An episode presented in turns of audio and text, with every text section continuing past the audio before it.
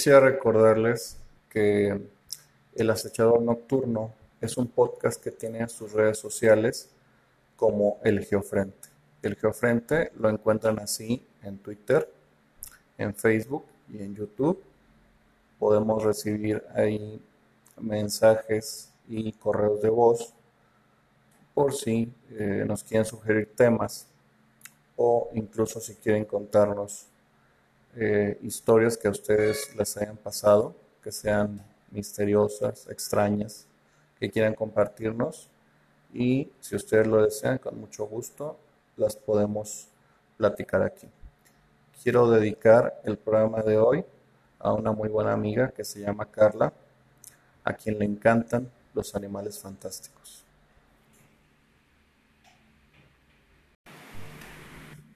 Una mañana a principio de la década de los 30 en un lugar llamado Isla del Hombre, el cual es una isla que depende de la corona británica, está situado en el mar irlandés entre la Gran Bretaña e Irlanda. Ahí es donde sucede nuestra historia y en ese tiempo.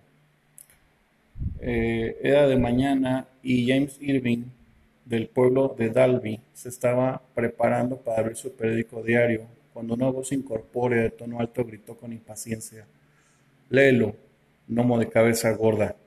La voz no pertenecía a la esposa de Irving, Margaret, ni a su hija adolescente, Biorrey, los únicos humanos que probablemente estarían en la remota granja, pero aunque Irving se sintió ofendido, no se sorprendió. Sabía que la voz pertenecía a una extraña criatura llamada Jeff o Jeff, que durante algún tiempo había estado viviendo casi sin ser visto en la casa de su familia. Jeff es el personaje central en un episodio que el investigador psíquico Hereward Carrington llamó ridículo o una absurdez palpable. Incluso concediendo que lo había dejado asombrado. De acuerdo a una de las historias más peculiares jamás contadas como ciertas, Jeff o Jeff era un animal parlante que se identifica a sí mismo como una mangosta, quien asoló a una familia en la isla del hombre entre 1931 a 1938. Numerosos investigadores vinieron al sitio a investigar y aunque había sospechas de que fuera un fraude, nunca lograron tener pruebas de esto. Treinta años después, cuando localizaron y entrevistaron al miembro sobre la familia eh, en la que había sufrido el fenómeno, juró que Jeff o Jeff era auténtico. Bienvenidos a El Acechador Nocturno, un podcast en el que hablamos acerca de los misterios del mundo y los analizamos tratando de encontrarles explicación cuando es posible. Yo soy el doctor Carlos y quiero invitarlos a que me acompañen a dar esta mirada a la oscuridad.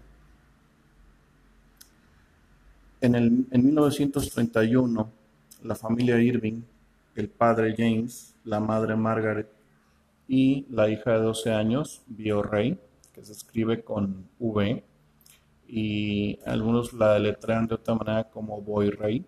Este, este nombre Bio Rey me recuerda un poco al de Thomasin, de la protagonista de The Witch.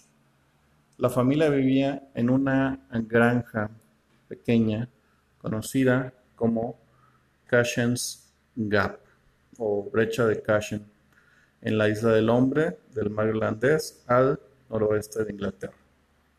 Eh, su casa estaba frente al mar y 750 metros por encima del nivel del mismo. Era una casa de piedra de dos pisos. Dentro, las paredes estaban recubiertas con eh, paneles eh, de madera que estaba despegado algunas pulgadas de las piedras y este particular detalle de construcción sería crucial para lo que seguiría.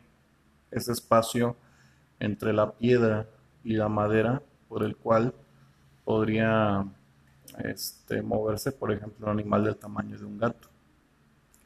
Una tarde en septiembre de ese año, eh, como él mismo lo aseguró, James Irving escuchó un ruido de golpeteo del ático, el cual este, estaba eh, cerrado desde hace mucho. La siguiente mañana, cuando fue al ático a investigar, encontró un tallado de madera que reconoció como, que, como de su propiedad y que lo había hecho. Él no tenía idea de cómo llegó ahí, pero cuando lo soltó, escuchó el mismo ruido que había sonado este, antes. Por lo tanto, alguien había tomado el objeto, lo había llevado hasta allá, hasta el ático, lo había soltado y era el ruido que había escuchado. Esa tarde y noche no hubo más, hubo más sonidos, solo que más fuertes, seguidos por lo que aparentemente era alguien o algo corriendo. Como Irving le diría después al investigador Nandor Fodor, escuchamos sonidos animales, ladridos, gruñidos, eh, eh, siseos. De repente, un estremecimiento sacudió el edificio tan fuerte que los retratos de la pared se movieron. Intrigados y asustados, la familia escuchó sonidos eh, gorgoteantes que presuntamente venían de un animal desconocido, pero que fácilmente podrían haber venido de un bebé aprendiendo a hablar. Escucharon un ladrido al que describieron con un matiz de, de estar este, suplicando. Cuando Irving hizo ruidos él mismo de, ladridos y sonidos tratando de determinar si el animal era un perro o un gato, la criatura, lo que fuera que sea, lo imitó. Los sonidos eran de un tono elevado y parecían estar emanando de una garganta muy pequeña. El golpeteo continuó por las siguientes semanas. Entonces, un día, Irving le preguntó a su esposa, ¿qué en el nombre de Dios puede ser él? De las paredes llegó una voz chillona que repitió, ¿qué en el nombre de Dios puede ser él? Estas fueron las primeras palabras reconocibles de Jeff como el animal dijo que quería ser llamado. Así como pasó el tiempo, Jeff, cuya voz se decía que era mm, aproximadamente dos octavas por encima de la, de una mujer adulta, aparentemente aprendió más y más palabras, acumulando un vocabulario de estar escuchando a la familia.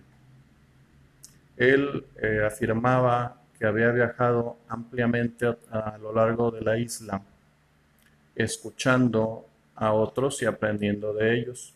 También traía noticias y chismorreo con el cual regalaba a la familia con información que no pudieron haber sabido o enterado, enterado de otra forma y que algunas veces no querían saber. Por su parte, Jeff afirmaba que por mucho tiempo él había entendido o él entendía lo que la gente decía, pero no fue hasta que llegó a vivir con los Irvings que aprendió cómo hablar palabras él mismo. Cuando él estaba ahí, él eh, sabía todo lo que pasaba en la casa. Su lugar favorito, sin embargo, estaba en las paredes del cuarto de Biorrey. El primer impulso de Irving fue matar a Jeff quien asustaba a la familia con su temperamento y su tendencia a arrojar cosas como piedras. Primero trató de envenenarlo, después de dispararle, pero en respuesta Jeff causó daño a sus propiedades y eh, mascullaba amenazas. De acuerdo a Irving, Jeff decía, si ustedes son este, amables conmigo, les traeré buena suerte pero si no son amables, voy a matar a todo su ganado. Los puedo, los puedo llegar a ellos cuando yo quiera. La familia deseó que lo mejor era llevarse bien con el extraño invitado. Cuando le preguntaron quién era él, Jeff primero se identificó como un fantasma en forma de comadreja, pero más tarde negó ser un fantasma o un poltergeist. Era muy temperamental, su conducta impredecible, su discurso a menudo profano. La familia dejaba comida para él. Comía la misma comida que la hija, un detalle que los escépticos más tarde remarcarían. A cambio de eso, los Irvings eh, recibían de parte de Jeff conejos muertos que aparecían en la entrada. Los conejos parecían más bien, haber sido estrangulados en lugar de mordidos hasta la muerte. Jeff empezó a ser conocido y temido a través de toda la isla. Algunos sugerían que puede ser una mangosta, aunque en ese punto nadie decía haberlo visto. Las mangostas, mamíferos originalmente encontrados en la India, no son nativos de la isla, pero no eran nativos de la isla, pero en 1914 un granjero local los había importado para matar conejos. Cuando se le preguntó si era una mangosta, Jeff dijo que sí lo era. Y en otras ocasiones él se regodeaba. Les decía, nunca sabrán quién soy yo. Soy un fenómeno. Tengo manos y tengo pies. En otras ocasiones dijo o decía, yo soy la quinta dimensión, yo soy la octava maravilla del mundo, yo puedo partir el átomo. Sin embargo, la idea tomó eh, hondo de que Jeff era una mangosta y él mismo empezó a llamarse o definirse de esa manera, como tal animal. Pero si el testimonio de los testigos es de ser creído, no pudo haber sido una mangosta. Aquí, aquellos que lo vieron de acuerdo al investigador Walter McGraw, decían que tenía una cola este, esponjosa como la de una ardilla, eh, con un pelaje amarillo o café, orejas pequeñas y una cara aplastada o chata. Su las características más eh, descritas con más frecuencia eran sus garras delanteras, que de acuerdo a Irving eran como manos de tres dedos y un pulgar. McGraw agrega, él se ajustaba a la descripción de una mangosta también como se ajustaba a eso de que venía de parte de la quinta dimensión. Irving estimaba eh, que medía no más eh, de 5 o 6 pulgadas y pesaba no más que una libra o una libra y media. Avistamientos del ser fueron siempre muy fugaces y en, raras ocasiones los Irvings lo veían como silueta o como una sombra en la pared. Jeff dijo que él no quería ser, eh, o más bien decía que estaba aterrorizado de ser capturado o asesinado una fotografía que tomó Biorrey de él a distancia de aproximadamente 15 mm, metros mostró algo eh, o no mostraba nada más que excepto una, una borrosidad peluda.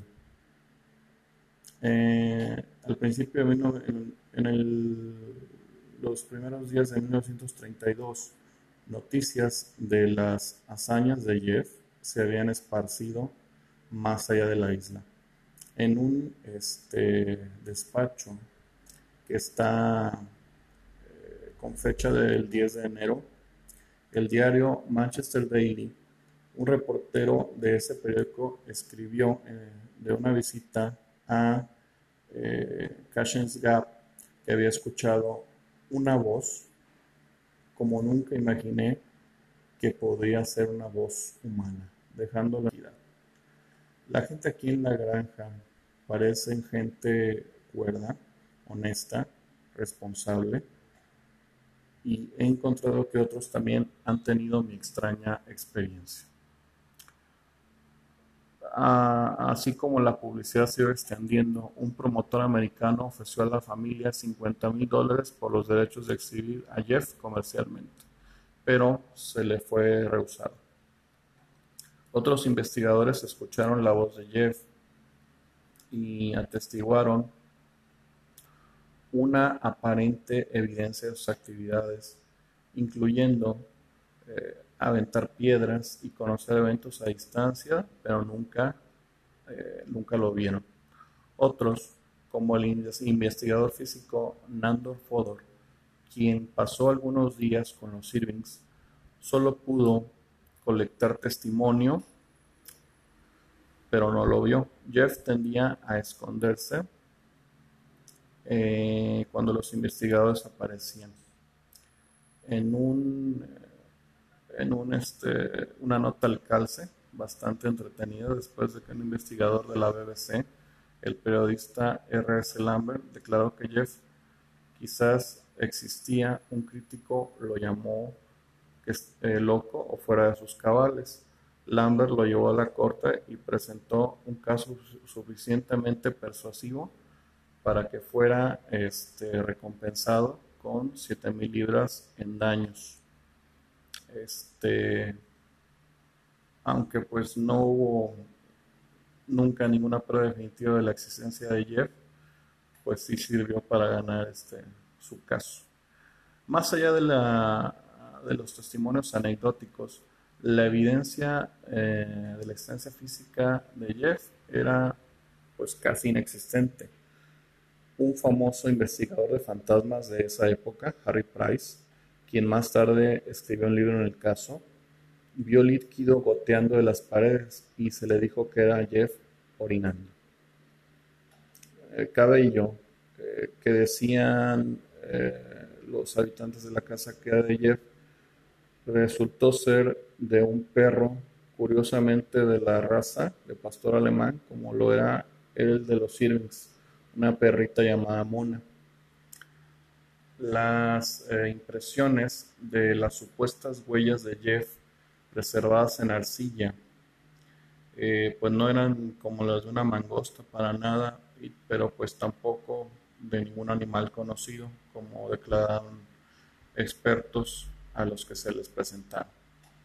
Con el tiempo, según los Ivings eh, relataron, las visitas de Jeff se volvieron cada vez más y más, más raras, más y menos y menos frecuentes. Para el 38 eh, se la escuchó por última vez. Para entonces eh, todo el asunto, tan sorprendente como había sido, había caído en la oscuridad. Era demasiado, incluso para los periódicos más sensacionalistas. Y los eh, parapsicólogos, quienes primero tomaron el caso como un poltergeist un caso de poltergeist de lo más exótico, no sabían cómo clasificarlo o qué hacer con él. El único precedente de algo como Jeff era lo que llaman el familiar de una bruja, una forma animal en el cual eh, las brujas pueden hacer aparecer o conjurar, que tiene este, sus propias habilidades y que al parecer según las mitologías, pues ayuda a sus fines. Y en la isla del hombre, para los años 30, la creencia en la brujería ya había pasado hace mucho. Aunque los investigadores examinaron cuidadosamente la evidencia y el lugar de los hechos, solo una vez capturaron a los Simmons en algo que pareciera actividad sospechosa.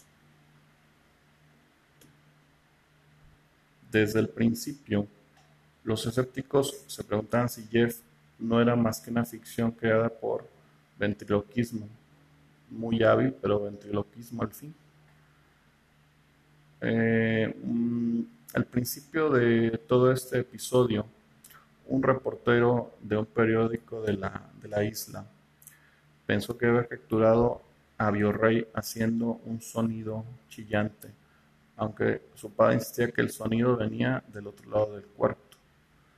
Además de este episodio ambiguo, los investigadores en el sitio expresaron dudas que un engaño tan complejo pudiera ser logrado de una manera tan simple, incluso si fuera físicamente posible, lo cual los, dejaba o lo, o lo, dejaba casi fuera de la cuestión.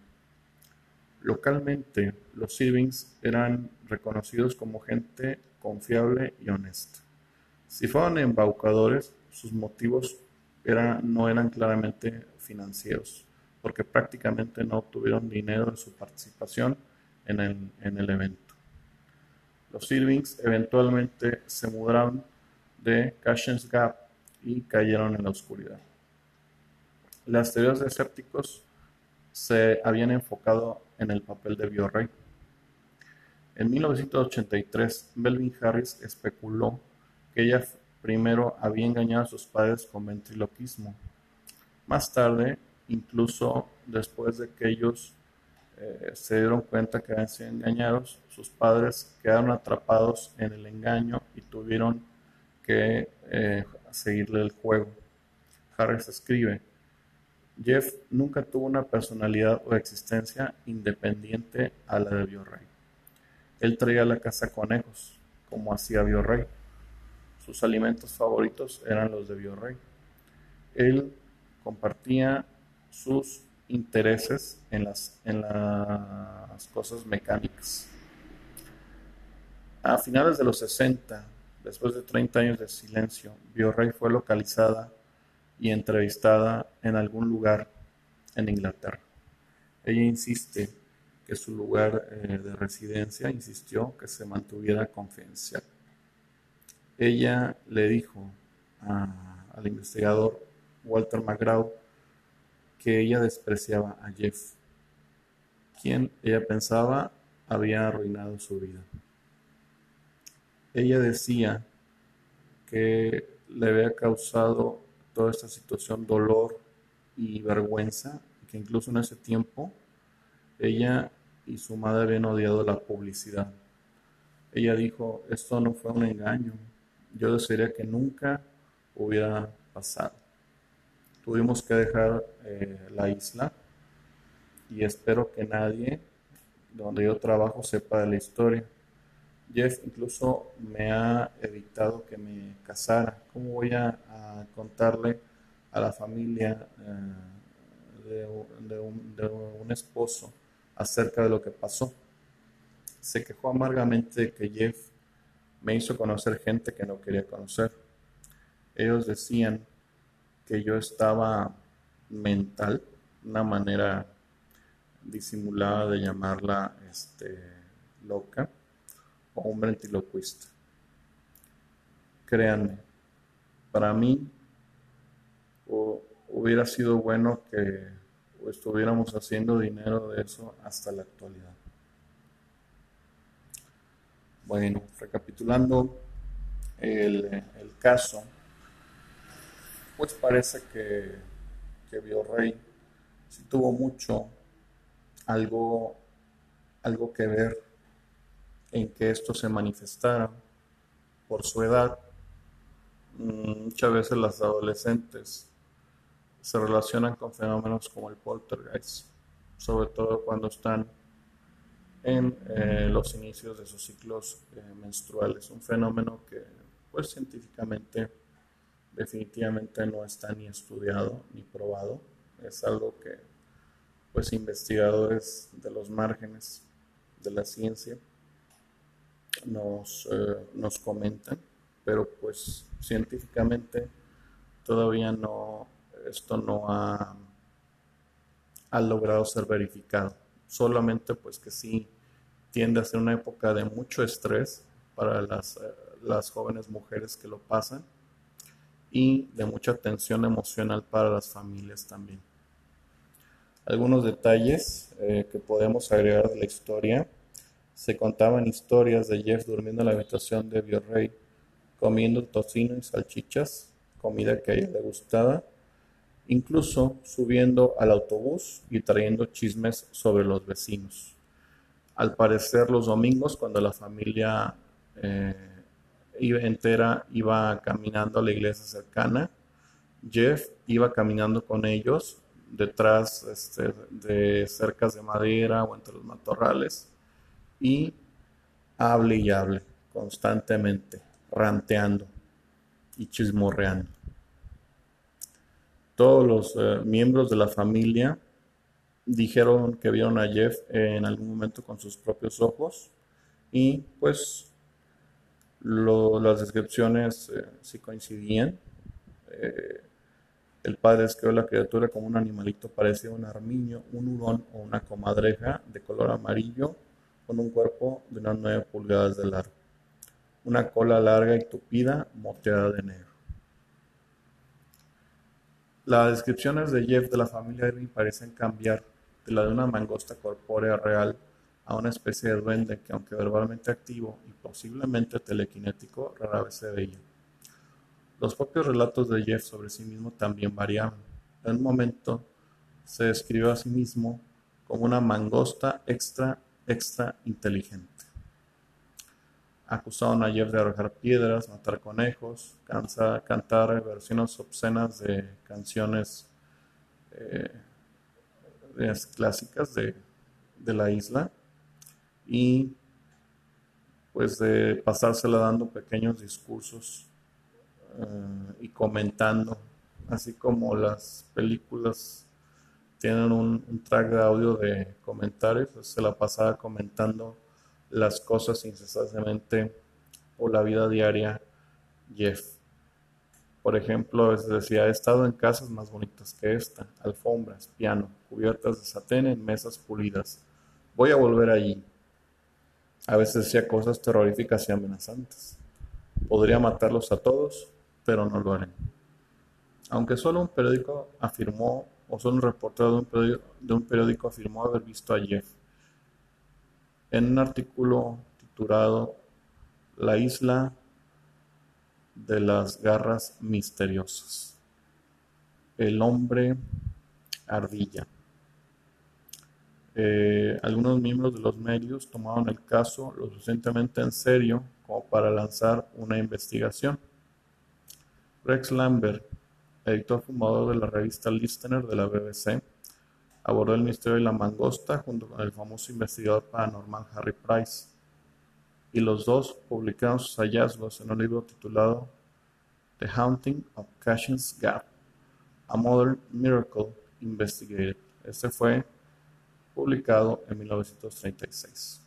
Lambert y Price salieron de su investigación escépticos sobre la existencia de Jeff como ya hemos dicho, se analizaron las de Jeff y se llegó a la conclusión que pertenecía a un perro de pelo largo. Las huellas en arcilla de las patas de Jeff no tenían la textura irregular de la piel de un animal y los expertos en zoología sugirieron que probablemente estaban talladas con un palo. Price especuló que Biorrey podría haber estado usando ventriloquía para crear la voz de Jeff. Aunque el caso podría haber terminado ahí, no fue así. Con los años Jeff se ha desvanecido, pero nunca se ha olvidado por completo. Primero, Lambert, quien probablemente sea más recordado por sus predicciones incorrectas sobre el futuro de la televisión, incluyendo la televisión no importará o en la vida, o en tu vida o en la mía, casi pierde su trabajo, como ya hemos dicho, porque por su creencia en el caso, este, llegaron a afirmar que no estaba en sus cabales. En segundo lugar, la eterna fascinación por los animales que hablan ha asegurado que Jeff todavía tenga algunos fanáticos acérrimos. En 2014, según el Wall Street Journal, las autoridades preeminentes del mundo sobre Jeff se reunieron en la biblioteca del Senado de la Universidad de Londres para discutir el gran misterio de la mangosta. Además de las especulaciones predecibles sobre quién o qué era Jeff, eh, es posible que el misterio pues nunca se pueda resolver satisfactoriamente. Se habló en esa reunión de que la mangosta parlante parece encajar en una historia más amplia de leyendas de animales parlantes que aparecen en referencias de todo el mundo y de todas las culturas, desde textos antiguos como la Biblia o eh, libros sagrados de la India, hasta fenómenos más recientes de la cultura pop como la avalancha de videos de YouTube con perros que, entre comillas, hablan. En un artículo sobre las raíces psicológicas del mito del animal parlante, Aeon, un investigador, señaló, los animales parlantes nos brindan el potencial de un mundo completamente diferente, un mundo que recuerda el nuestro, incluso familiar, y sin embargo, lo suficientemente extraño como para mantener la fantasía. Quizá la leyenda de Jeff, la mangosta parlante, fue una fantasía colectiva, el producto de un deseo humano básico, de maravilla y magia, en otras palabras. Pero de nuevo, tal vez Jeff realmente era lo que desea ser, una mangosta extra, extra inteligente. Les agradezco mucho que me hayan acompañado. Yo soy el doctor Carlos y los quiero invitar, como siempre, a mantenerse cuerdos. Buenas noches.